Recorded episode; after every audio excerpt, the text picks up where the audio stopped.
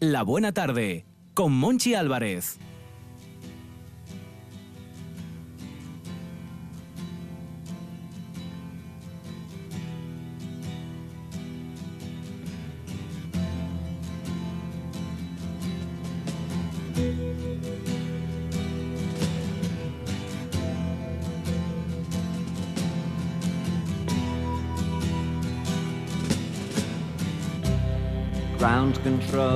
Major Tom.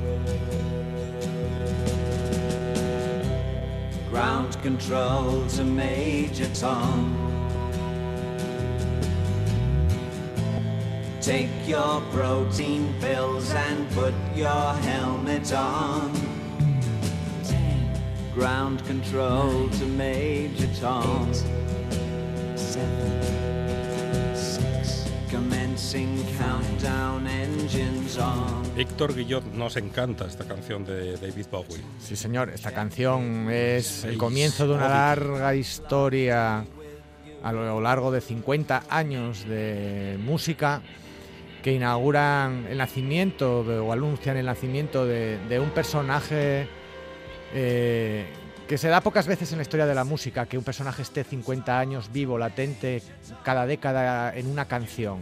Y Space Oddity nos habla del mayor Tom, de un tipo que decide desconectarse de la humanidad, eh, una humanidad que convive con la amenaza de la Guerra Fría y de la bomba atómica, eh, y que inspirada en una odisea en el espacio logra convertirlo en una anomalía espacial, eso eh, además, eh, cuando decide dejarlo todo y vagar como un fantasma en el espacio. ¿Verdad, Rubén? Rubén Paniceres. Sí, verdaderamente la canción de David Bowie, que está, como bien acaba de decir Víctor, está inspirada en la película de Stanley Kubrick 2001, Una Odisea del Espacio, refleja mucho la sensibilidad juvenil de, de finales de los años 60, donde los jóvenes de entonces parece que no querían mucho de heredar el mundo de sus padres. Los Rolling Stones cantaban de Déjame en mi nube, Get Off My.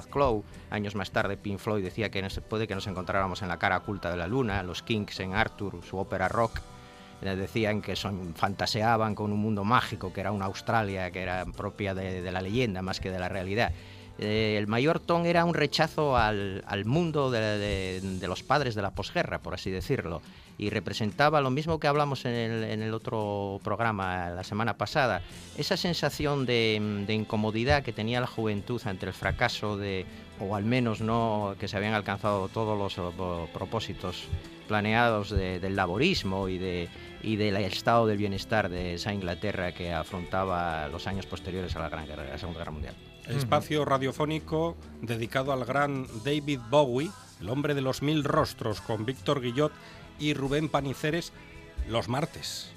Porque Sí, claro, eh, la semana pasada mm, lo pusimos los miércoles porque nos apeteció realmente, Sí. pero se va a quedar establecido mm, aquí, en esta hora, a Pues- partir de las 5 de la tarde los martes. Es una hora muy británica y es una hora muy psicodélica, un día muy psicodélico. el hombre de martes. los mil rostros, ¿por qué?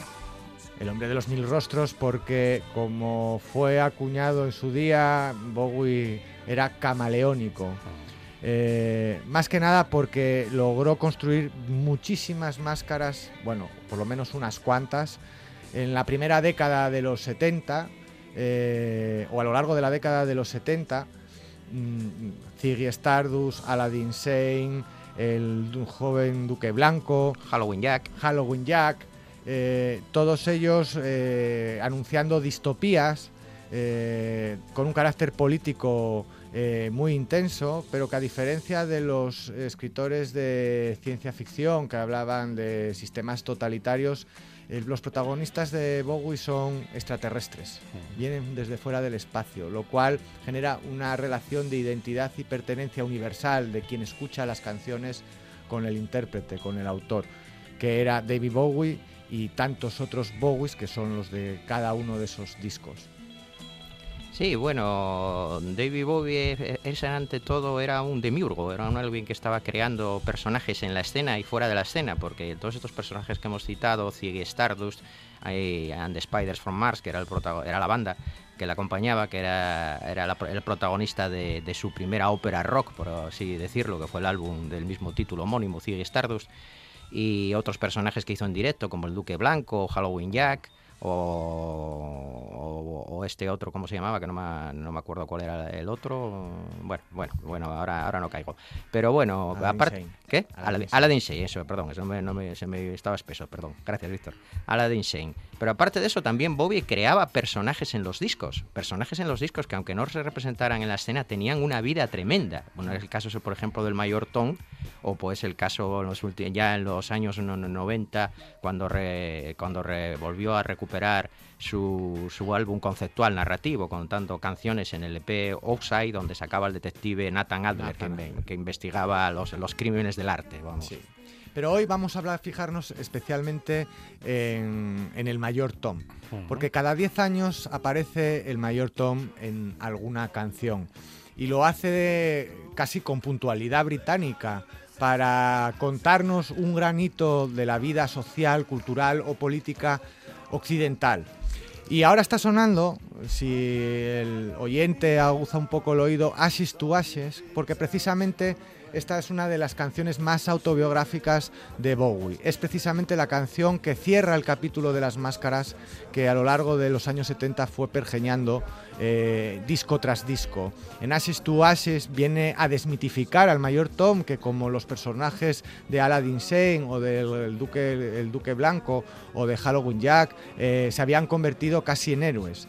En esta canción, Bowie lo que viene a decir es que el mayor Tom es un yonki colgado del cielo que no sabe hacer nada y que no vale para nada. Es decir, mm, que nadie se fije en él como símbolo de nada porque es todo lo contrario. Sí, eh, a finales de los 80 David Bowie había certificado, por así decirlo, el suicidio del rock and roll del que hablaba Ziggy Stardust, el, pensar que esconderse detrás de la máscara y de los maquillajes no servía para escapar de la realidad. Por eso en Ashes to liquida, por así decirlo, al mayor Tom y prácticamente toda su época de máscaras y de disfraces y, y dices a cenizas a las cenizas, polvo al polvo. Es empezar de nuevo con un nuevo comienzo mucho más eh, cercano a la realidad.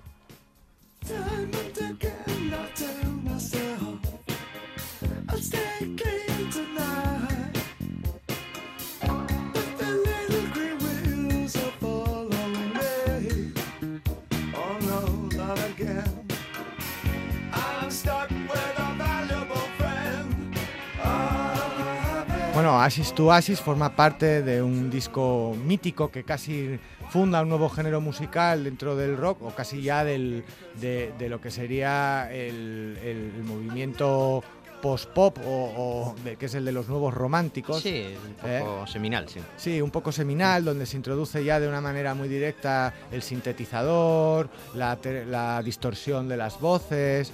el, ordenador empieza ya a ser una herramienta musical más o un instrumento musical más. y anuncian la modernidad de los 80 en Inglaterra eh, y bueno, pues y anuncia lo que será una década después uno de los temas más discotequeros y cañeros y que ha sonado en las raves, eh, adelantándose al, al tecno al tecnopunk, al tecno rock y, a otros géneros. Estamos y, esa etapa les convence a Víctor y a Rubén, la etapa ochentera, más ochentera de, David Bowie. Magnífica.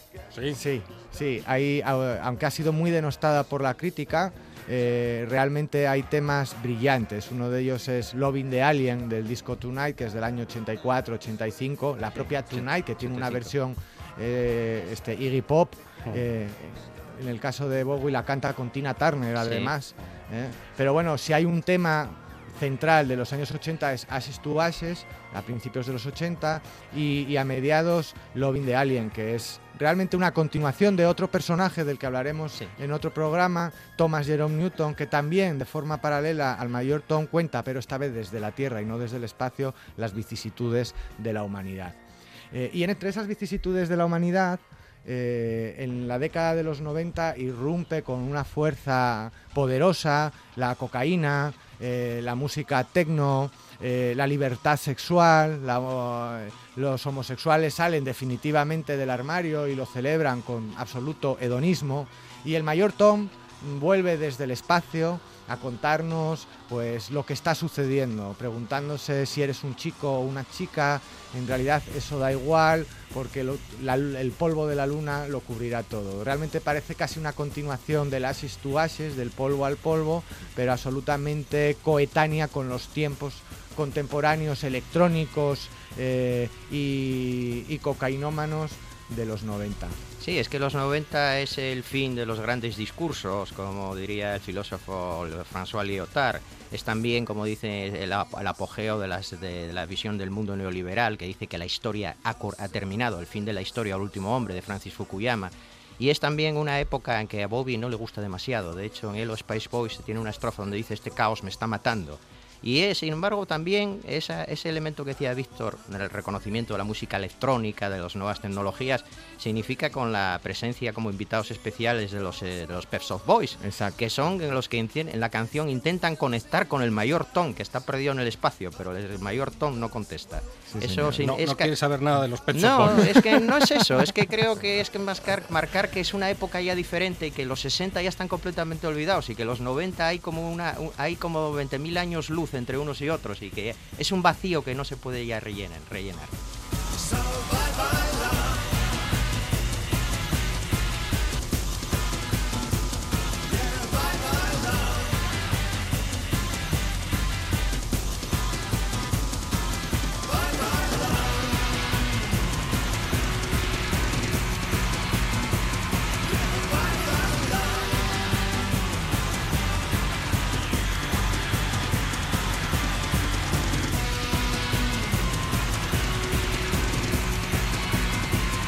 Sí, efectivamente, eh, los Pet Shop Boys vienen aquí a hacer esa interpretación de, de la base de control que 20 años antes o 30 años antes eh, era incapaz de ponerse en contacto El con el mayor Tom.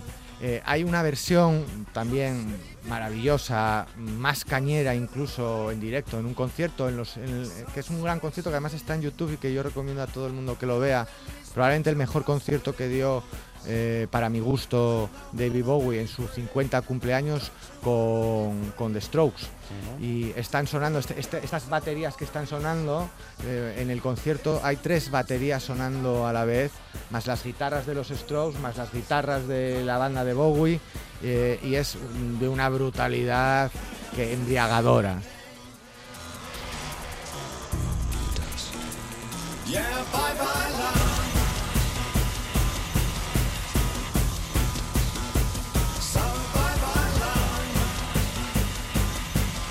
Bueno, y así se anuncian y se despiden de alguna manera los años 90 con esta orgía de luminosos neones, Este es un de tema para cerrar, drogas. para cerrar los bares. Sí, sí, para cerrarlo, pero por todo lo alto Mm. y casi mascando el techo. O para, o para llenarlos. Sí, y, y a continuación el mayor Tom eh, cantará una plegaria eh, anunciando cómo será la primera década del 2000. Una plegaria por las víctimas del 11 de septiembre en un disco que para mí es de los más hermosos de la última etapa de David Bowie, titulado Slow Bar. Eh, la canción, el disco se titula Heathen. Y, y aquí viene a contarnos eh, Bowie, inmediatamente después de que te- del atentado de las Torres Gemelas y con la pol- nueva política de control y seguridad de George W. Bush, que las, las paredes tienen ojos, las ventanas escuchan, las puertas también oyen. Es en 1984. Es el El 1984 gran hermano nos vigila. y está contado desde un sentimiento de derrota, de resignación, que nada tiene que ver con, con- con el Bowie de otras épocas, donde el rock and roll podía cambiar las cosas, para bien o para mal, pero por lo menos transformarlas.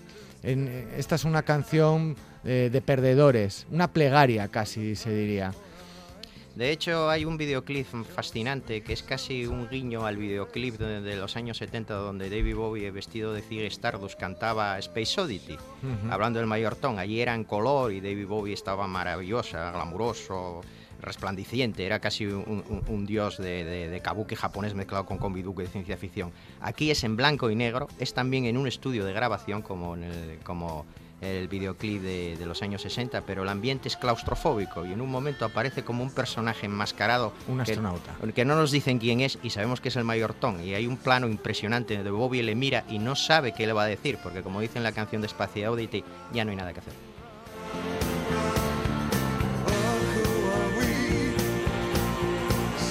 once more.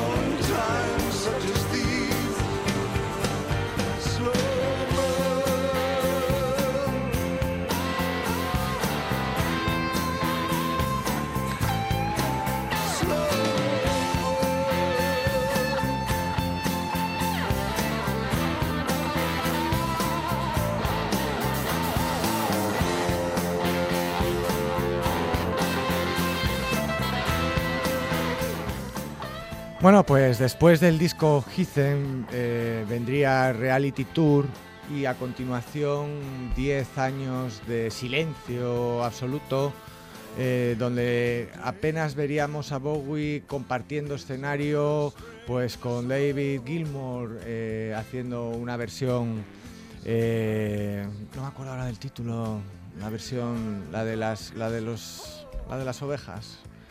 No me acuerdo. Eh, era? No, No, Lambs, eh, Lambs o una cosa así. Pues no, no me acuerdo. Bueno, da igual. Y, y- y eso se debe básicamente al hecho de que ha tenido un, un amago de infarto eh, y que ha decidido básicamente eh, dedicarse a la vida del arte, a la a, a recorrer galerías, a escribir en revistas de arte básicamente Sí. y a, a- Él editaba una. y a, y a embeberse del anonimato puro y duro en la ciudad de Nueva York. Hasta que de pronto nos sorprende con un disco, el último, bueno, había publicado uno penúltimo, The Sí. Next Day, donde mantiene un diálogo con viejos temas del pasado, pero oh, absolutamente originales, Con una maravillosa canción, Love is Lost, que es Love casi un Lost. resumen de toda su carrera. efectivamente, y, eh, y llega Blackstar, su testamento vital, con un videoclip absolutamente fascinante, eh, evocador de la ciencia ficción, eh, y donde habla de la muerte del mayor Tom definitivamente, que es la muerte de un astronauta fundiéndose con una estrella negra y que da fin a esa epopeya de 50 años de un personaje fascinante también, misterioso y evocador de muchos significados filosóficos de los que damos buena cuenta pues en el libro Ceniza, las cenizas, la revolución visual de la cultura Sí, hay que contar que ese videoclip del que habla Víctor está dirigido por el escandinavo Johan Renck, que es también el director de una teleserie que es bastante popular en los últimos tiempos sobre el atentado de Chernóbil, sobre el accidente de Chernóbil, perdón, perdón, la teoría conspiranoica, el, el accidente de Chernóbil. Y que es em, prácticamente vale por muchas películas de, la gran pantalla, porque es casi como un ritual de, de- magia y de, y- de, y de arte místico, ¿no? es la muerte del mayor Tom en un Marte que es el de la leyenda, casi contesta a la, a la- a la- pregunta de la canción de, de David Bowie de, lo de, de los 70. ¿Hay vida en Marte? Sí, hay una vida, pero es una vida curiosamente más bien femenina, porque es un grupo de mujeres que rinden como homenaje y hacen como el funeral al mayor Tom, con, lo que parece que David Bowie viene a decir que el futuro es mujer. ¿no? Sí. Do- dos cuestiones. Una, el concierto de Bowie en Gijón.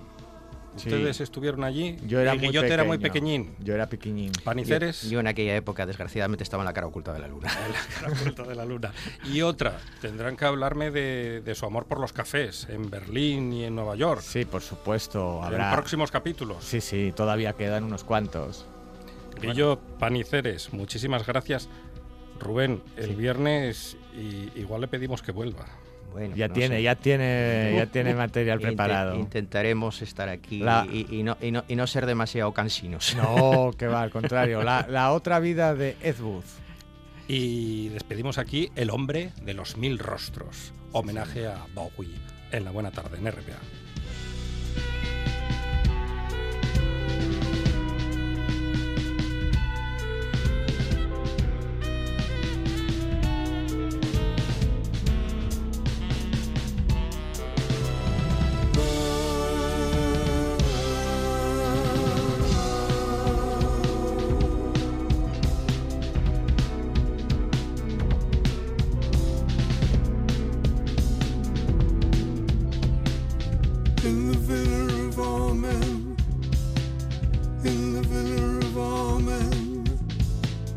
stands a solitary candle. Ah, ah,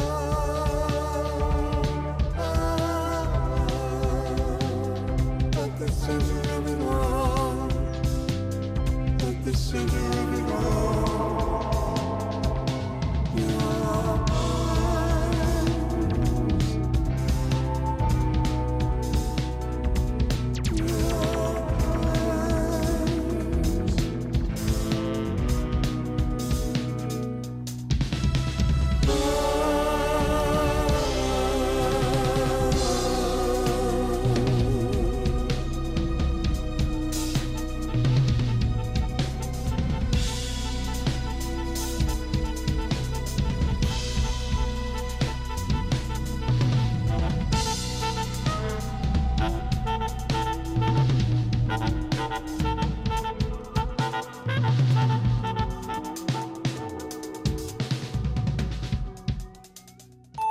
www.rtpa.es.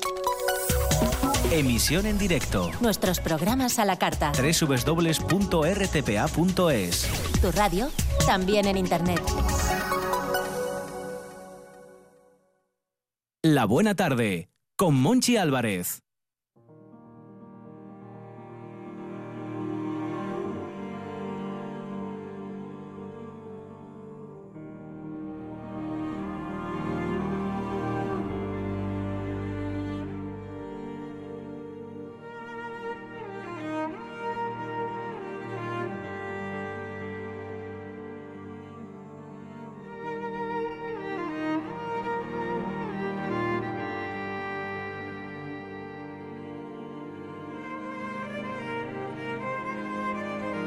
Víctor Guillot, en esta vuelta por la historia tiene que presentarnos a un estudioso, a un profesor, y lo de profesor hoy va con mayúsculas. Hoy sí, hoy va con auténticas mayúsculas. Experto en la historia del siglo XIX español y también del XX y de la clase obrera. Su visión de la historia es una visión materialista, cercana en sus razonamientos al materialismo filosófico del viejo profesor Gustavo Bueno. Ha colaborado en obras colectivas como Epe Thompson, Marxismo, Historia Social, publicada en 2016 por Siglo XXI, La Revolución Rusa 100 años después, en la magnífica editorial ACAL en 2017, o Historiografía, Marxismo y Compromiso Político en España, del franquismo a la actualidad, también en Siglo XXI, hace dos años. Hoy es uno de los referentes intelectuales del Partido Comunista de España, miembro de la Fundación de Estudios Marxistas, catedrático de Historia Contemporánea en la Universidad de Oviedo y autor de su brillante y último ensayo publicado también en la editorial Siglo XXI en defensa de la razón, una contribución crítica del posmodernismo. Hoy tenemos el lujo y el placer de tener en el teléfono de la buena tarde al profesor Francisco Erice. Muy buenas tardes. Buenas tardes. Un enorme placer. Eh, bueno, acabas de sacar un, ensayo eh, denso, pero al mismo tiempo apasionante, que de alguna manera trata de resituar en el contexto político contemporáneo y sobre todo en el de la izquierda actual, en las diversas izquierdas que componen eh, el espectro progresista y marxista eh, del pensamiento, pues eh, lo que supuso el posmodernismo, el, postestructuralismo hace 30 años y cuáles son sus consecuencias. Entonces la primera pregunta es obligada. Desde, desde este punto de vista que, defiendes, ¿qué supuso el posmodernismo para el pensamiento político marxista? Bueno, yo creo que lo que supuso en primer lugar fue un reto, ¿no? La necesidad de una renovación historiográfica que parecía evidente a la altura de la década de los 80, sobre todo 70-80, cuando, digamos, la historia social, que se fundamentó no exclusivamente, pero sí en gran parte en el legado marxista, pues parecía que entraba en una etapa de agotamiento, ¿no? Y en ese momento, pues resulta que por razones quizás no tanto estrictamente académicas, aunque también alguna hay de ese tipo, sobre todo por razones políticas que tienen que ver con la vinculación histórica del marxismo a proyectos políticos, llamémosle emancipadores, para no meternos en más, más problemas terminológicos, pues todo ello hizo que quizás eh, ese marxismo no estuviera a la altura y surgiera en el contexto de la crisis, eh, de esa crisis ideológica, cultural de los años 70-80, pues una serie de corrientes, de interpretaciones, de escuelas de pensamiento que bebían sobre todo en el pensamiento irracionalista, Nietzsche, Heidegger, etcétera, y que comenzaron a, a utilizar categorías de análisis que por otro lado tomaban su referencia también en los nuevos movimientos sociales o querían hacer de alguna manera de, esos nuevos movimientos sociales su punto de referencia básica. Y el viejo marxismo, de alguna forma, pues naufragó en esa crisis política, crisis de proyectos políticos, que, de alguna manera está como telón de fondo de toda esta crisis, y en esa incapacidad quizás intelectual de adaptarse al, al análisis de las nuevas realidades, de esa crisis de la clase obrera tradicional, el surgimiento de nuevas contradicciones y nuevos movimientos sociales, pues naufragó y no supo quizás estar a la altura de, las necesidades de renovación, eh, porque cualquier teoría, si quiere ser válida, pues tiene que estar renovándose constantemente y, y, en definitiva yo creo que ese hueco vino a cubrirlo pues un tipo de pensamiento muy escéptico, muy muy, muy, muy líquido, muy etéreo, ¿no? que, niega pues esos principios de razón, de verdad, etcétera, que defendía la vieja tradición marxista y racionalista. Y ese es un poco el marco general, ¿no? que se digamos que se analiza en el, en el trabajo para luego ver un poco sus consecuencias. Es decir, que el pensamiento posmoderno removió las viejas certezas del marxismo. Sí, no es del todo original. Yo diría que en muchos aspectos no es original, pero sí lo que hizo fue reunir y reagrupar una serie de ítems o de elementos críticos con respecto a esa vieja tradición que y terminó dándole una forma pues lo suficientemente atractiva como para los jóvenes eh, pensadores, investigadores, historiadores, sociólogos, eh, científicos sociales en general que buscaban de alguna manera algún tipo de referente que ya no eh, empezaban a descreer, digamos, del viejo del viejo marxismo, de los viejos proyectos emancipadores y de las teorías que, habían informado esos proyectos emancipadores, ¿no? Entonces, en ese sentido, sí que por eso precisamente el posmodernismo en gran medida se presenta como una especie de, ideología de izquierdas, ¿no? de pensamiento, de tradición de izquierdas, aunque reniega de la mayor parte de los elementos propios de estas tradiciones anteriores o de las tradiciones anteriores que se reivindicaban de la izquierda. De alguna manera lo que nos estás contando es que el fracaso del marxismo o el éxito del postestructuralismo en esos años deviene por la flaqueza del pensamiento marxista a la hora de abordar nuevos debates sociales que estaban surgiendo relacionados sobre todo con la identidad, es decir, con, pues por ejemplo, con los movimientos LGTBI incipientes, con el movimiento queer, con el ecologismo, con el feminismo.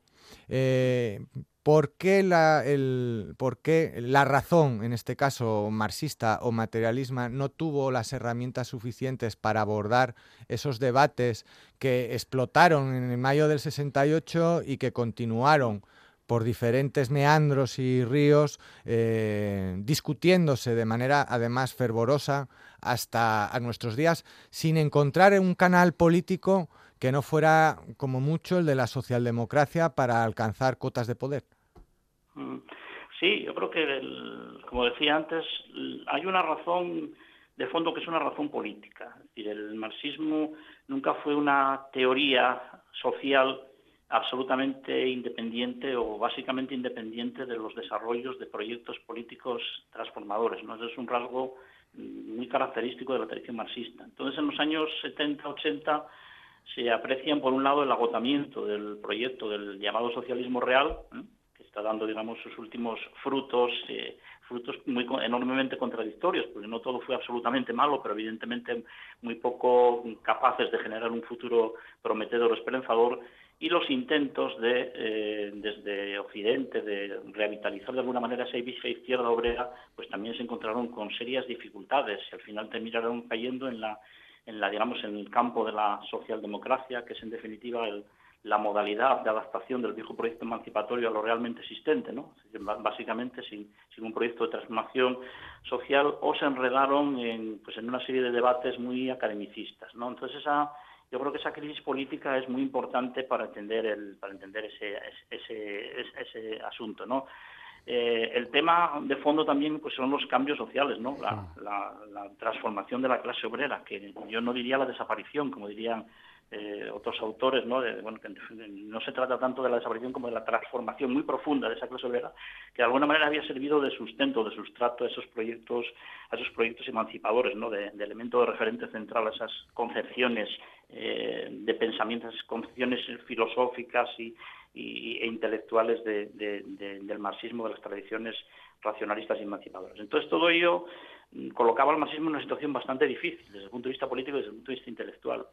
Eh, seguramente también tiene mucho que ver la ofensiva de otro tipo de corrientes de pensamiento. Y aunque yo no me atrevería a decir tanto, yo creo que, por ejemplo, este tipo de pensamiento más escéptico, eh, eh, más idealista en, muchos aspectos, más relativista, se adapta mucho mejor al nuevo clima cultural propio de, la situación que se vivía en el mundo a partir de los años 70-80, esa gran crisis que no es solo una crisis económica, sino que también una cierta medida una crisis civilizatoria, ¿no? Entonces todo eso eh, se mezcló, con, digamos, en una, en especie de magma que mm, permitió la eclosión de una serie de corrientes que parecía que sintonizaban bien con esos nuevos movimientos sociales, movimientos sociales que además se veían como alternativa a los viejos movimientos a los movimientos sociales tradicionales, fundamentalmente el movimiento obrero, que eh, habían eh, protagonizado, digamos, la, dialéctica social más importante en el periodo anterior. Entonces yo creo que todo ello generó una situación de un magma en el que el desarme político de esa izquierda, eh, acompañado pues, de un cierto retroceso académico en muchos sitios, del avance de las corrientes neoliberales también, del pensamiento de otras de, un tipo de pensamiento fundamentalmente antirracionalista o irracionalista, como, como rechazo también de, bueno, pues de, un modelo civilizatorio que generaba contradicciones que parece que no que el viejo pensamiento era incapaz de analizar, ¿no? La crisis civilizatoria ecológica, eh, la ignorancia de determinados sujetos o colectivos históricos, que es verdad que la tradición materialista no supo incorporar,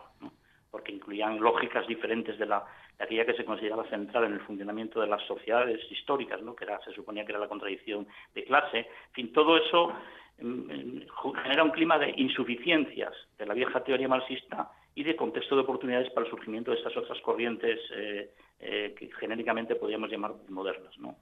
El tema es bastante complejo, pero la, situación básicamente yo creo que es, esa.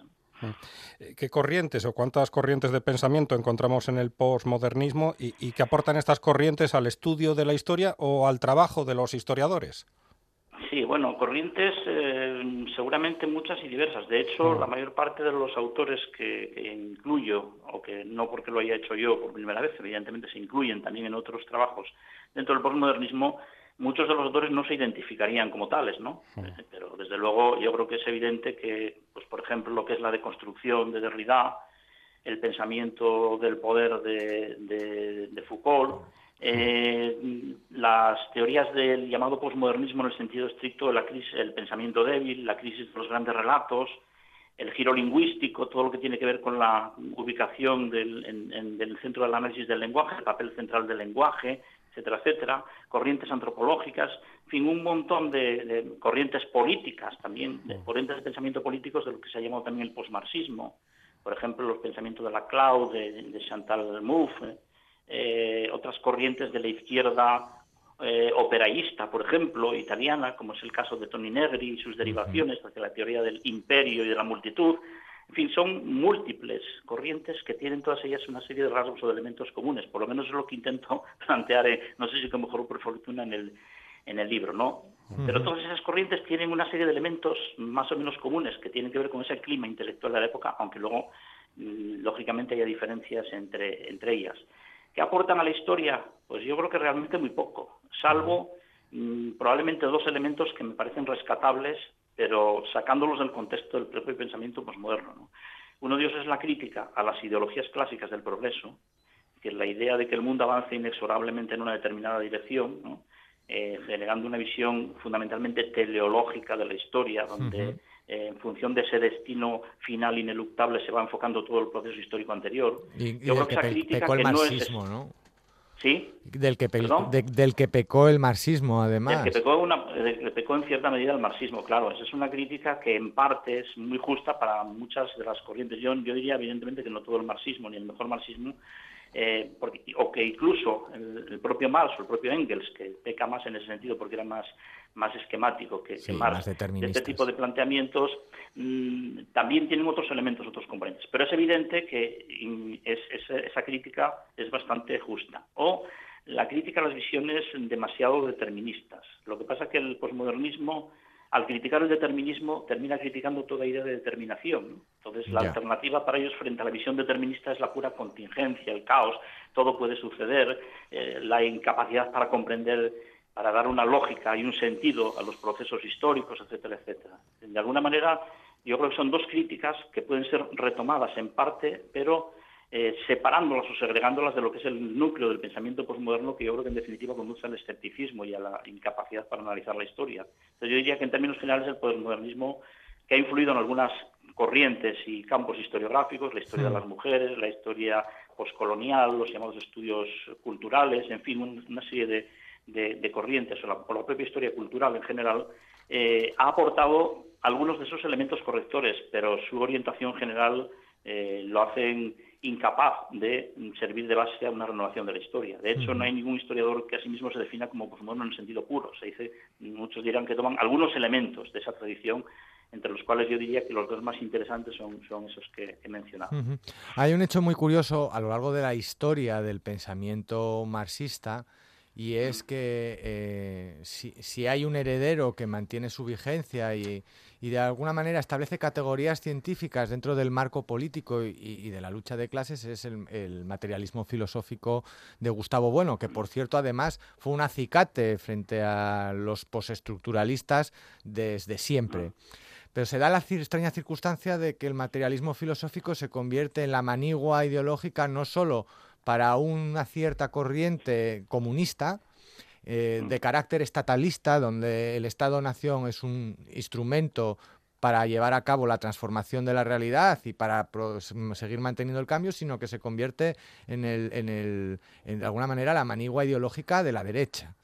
Entonces, eh, esa contradicción, ¿cómo se puede explicar desde una historia de la filosofía como la que planteas tú en este magnífico ensayo?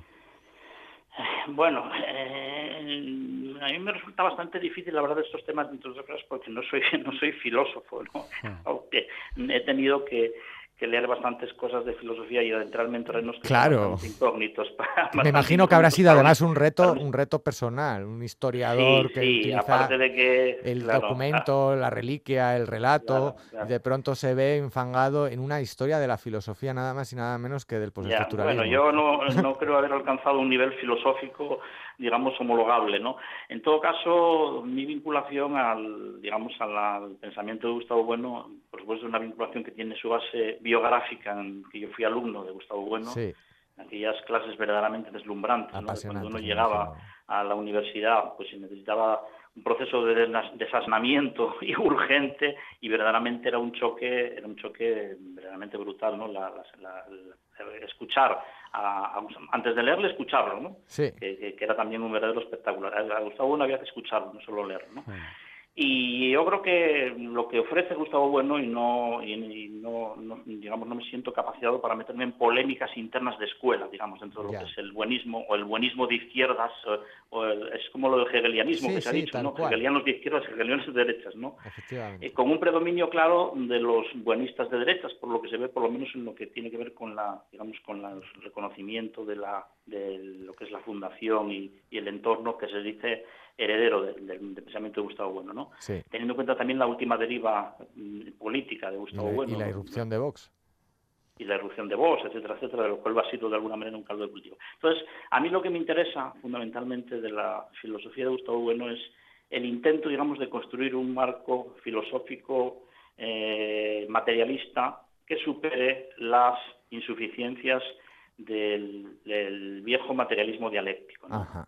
Un materialismo esquemático, de carácter monista, muy rígido, etcétera, que de alguna forma, mm, a través de, ese, de, los análisis de las categorías, eh, de, los conceptos eh, gustavianos, digamos, mm, adquiere una, digamos, una tonalidad básicamente distinta. Mm, luego ya entrar en lo que, eh, lo que son los propios, las propias incursiones, incluso en terrenos relacionados con la historia de Gustavo Bueno, o las tesis acerca del Estado, de los imperios, etcétera, etcétera, yo creo que tiene evidentemente su interés, pero no, no, es, mi, no es mi intención, obviamente.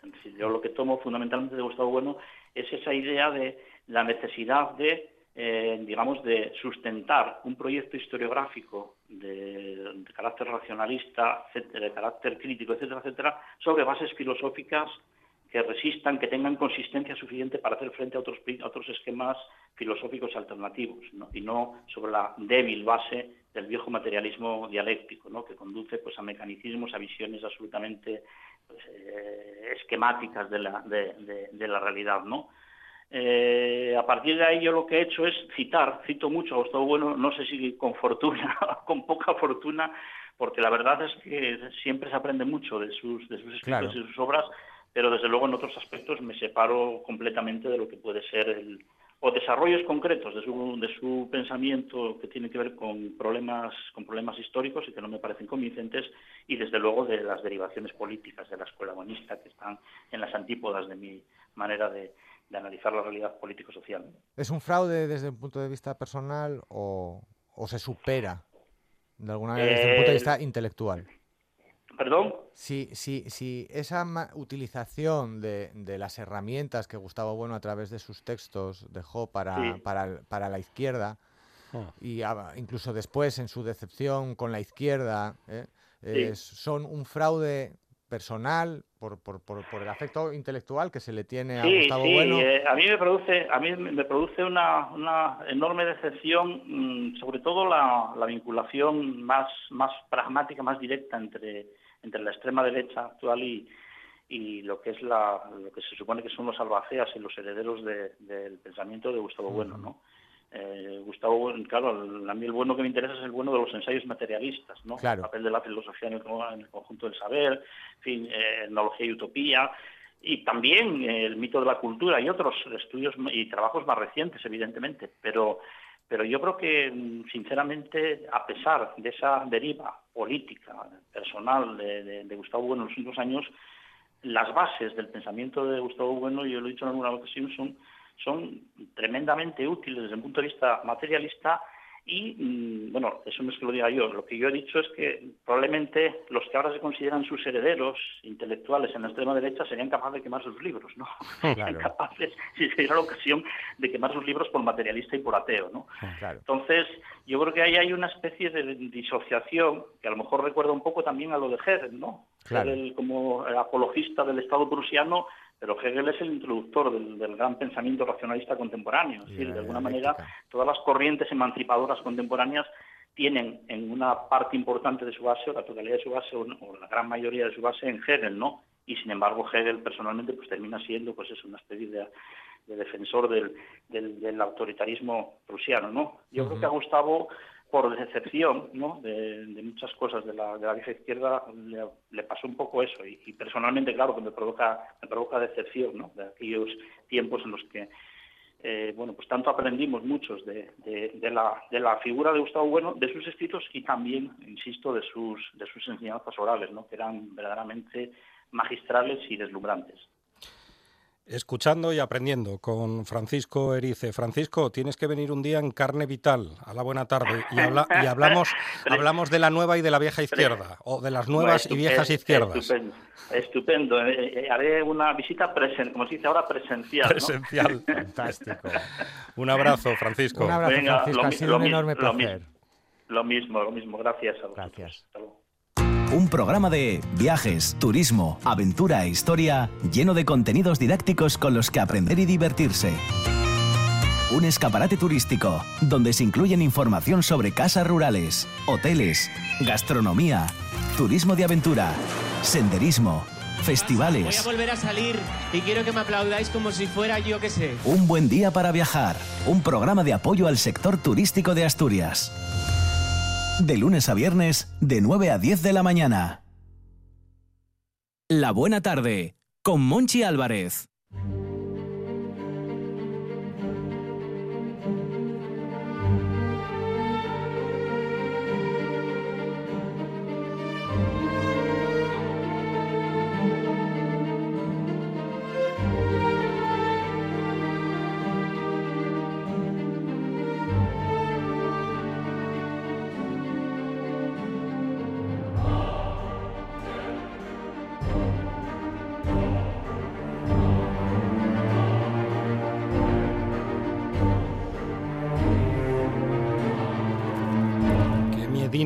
Dando esta sintonía. Carlos María de Luis, ¿qué tal? Buenas tardes. Buenas tardes, ¿qué tal? ¿Te pilló la tormenta? Eh, bueno, pero en casa. En casa. A mí, a partir de las 2 de la tarde, es muy raro que me pillen por ahí al aire, ¿no? Hmm. Ya los, los viejos andamos más o menos atechados. Sí, es mejor estar atechado últimamente. Hombre, coño, ya lo creo. Carlos María, ¿hoy por dónde nos vas a llevar? Bueno, vamos a seguir con esa especie de extraños diosecillos paganos que los puñeteros andan por ahí sueltos todavía. Mm, yo mientras sean paganos, ya sabes que a mí lo, pagano me va. Mm. Porque claro, eh, por ejemplo, estábamos hablando de de estos eran dioses de la Asturias primitiva, pero pensándolo bien, demonios, mm, a, los efectos es tan primitiva la que tenía por capital y corte acá en Asdonís como la que tenía por santuario lo que fue el Pindal. Más o menos todos estos eh, mm, eh, diosecillos, lo que, lo que la, eh, un alemán llamaría el polidemonismo pagano, o sea, montones de, de pequeños demonios, eh, estaba ahí, pero ahí siguen. Están disimulados con el terreno, son Mm. los mismos demonios domésticos, familiares, casi amigos, que siguen agarrados en las costumbres, en las supersticiones, eh, en las puñeteras rutinas y las prácticas de cada día del, del campo asturiano, eh, no solo codo a codo con el eh, cristianismo oficial, sino muchas veces incluso por encima de él. incluso eh, todavía no hace muchos años al menos que yo andaba por ahí buscando datos por entre la gente, eh, al lado de esta iglesia políticamente triunfante de Covadonga, vamos a poner un punto de partida, este polidemonismo que decía, sigue con su vida tradicional, paganamente triunfante, a su aire, en las dianas mm, de las fuentes, que ahora son las llanas, en los dianos de los caminos y caserías, que ahora son los diaños, y conservando en cada casa al amor del fuego del yar su pequeño duende o genio, que ahora es el trasgo, son todos dioses oscuros, sin gran personalidad y sin gran relieve, pero que tenían y tienen todavía eh, en algunas zonas una enorme influencia en ese pequeño universo de cada asturiano, de cada individuo, de, de cada familia, incluso de cada valle escondido, de cada lugar donde alienta la vida, el trabajo, el amor y el odio también, ¿por qué no? Forman parte de la cultura asturiana esos diosecillos. Totalmente. Eh, son demonios pequeños, locales, caseros, incluso. Pero estaban y están vivos, al menos en el espíritu y en las creencias populares, lo cual ya es mucho. Y quizá por eso mismo se las arreglaron para convivir incluso con, con su principal enemigo, que era el que acababa de triunfar, el, el cristianismo de los vencedores de Covadonga. Pero bueno, esa convivencia ya era anterior. Y no solo en Asturias, sino en el resto del noroeste peninsular. Eh, los frutos de esa convivencia eran los pintorescos herejes que se producen por esta zona, eh, pues allá por el siglo III de nuestra era hasta nuestros días. Prisciliano pues dejó ver excesivamente la cresta y se la cortaron, bueno, no, no, no la cresta, sino el pescuezo, en Treveris por orden de un emperador eh, que venía de las legiones del muro de Adriano, pero que había nacido en tierras baturras y que por lo tanto era terco como una mula, ¿no? No tanto como para que luego a él, eh, como usurpador, no le tajaran el pescuezo en Milán, unos años después. Fin. Eh, pero de esta misma época de Prisciliano está la famosa monja Eteria. La monja Eteria. Eteria, sí. Eh, antepasada de caminatas de la propia Santa Teresa, que por cierto era practicaba un cristianismo un poco estrafalario, porque no era eh, era más bien tirando hacia el priscilianismo Ajá. y esta cosa, pero que llegó caminando incluso a Jerusalén y volvió y escribió sus historias, que las conocemos gracias a otro Astur, aunque fuera del lado de allá del, del Pajares, San Valerio, pero que bueno, todo quedaba en casa, ¿no? Así que San Valerio era Astur. Eh, sí, Astur de, de, de, Astori, de Astúrica Augusta, vamos, Oh. de Astorga. De Astorga. Pero claro, es, eran los Astures eh, cismontanos y los transmontanos, pero tan Astures eran unos como otros. Eh, estos Astures entonces, mm, eh, con un sincretismo que a mí me parece realmente delicioso, combinaban el paganismo con los, los rudimentos del cristianismo y mm, conseguían, entre otras cosas, algo mm, que me parece también muy divertido, que era hacer montar en cólera a los obispos de entonces. Hmm. Tenía que ser divertidísimo, como ahora. y convertir los anatemas de los concilios de la época en acusaciones de paganismo descarado. Claro. Eh, la cosa viene ya de del concilio tercero de Toledo allá por el siglo VI. Pero mm, a pesar de las tremendas penas que imponen, cuando se reúne el concilio número 12, ya en el siglo VII, siguen tratando el mismo problema como si tal cosa. O sea, que entonces ya había que amenazar con las penas más graves a los que daban las fuentes. Carlos María.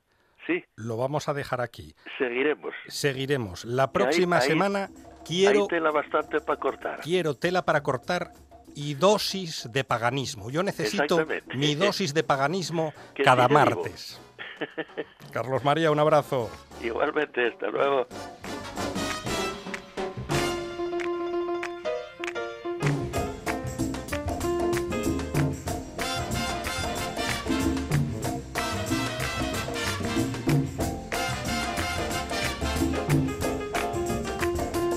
noticias en RPA y después más buena tarde y más radio.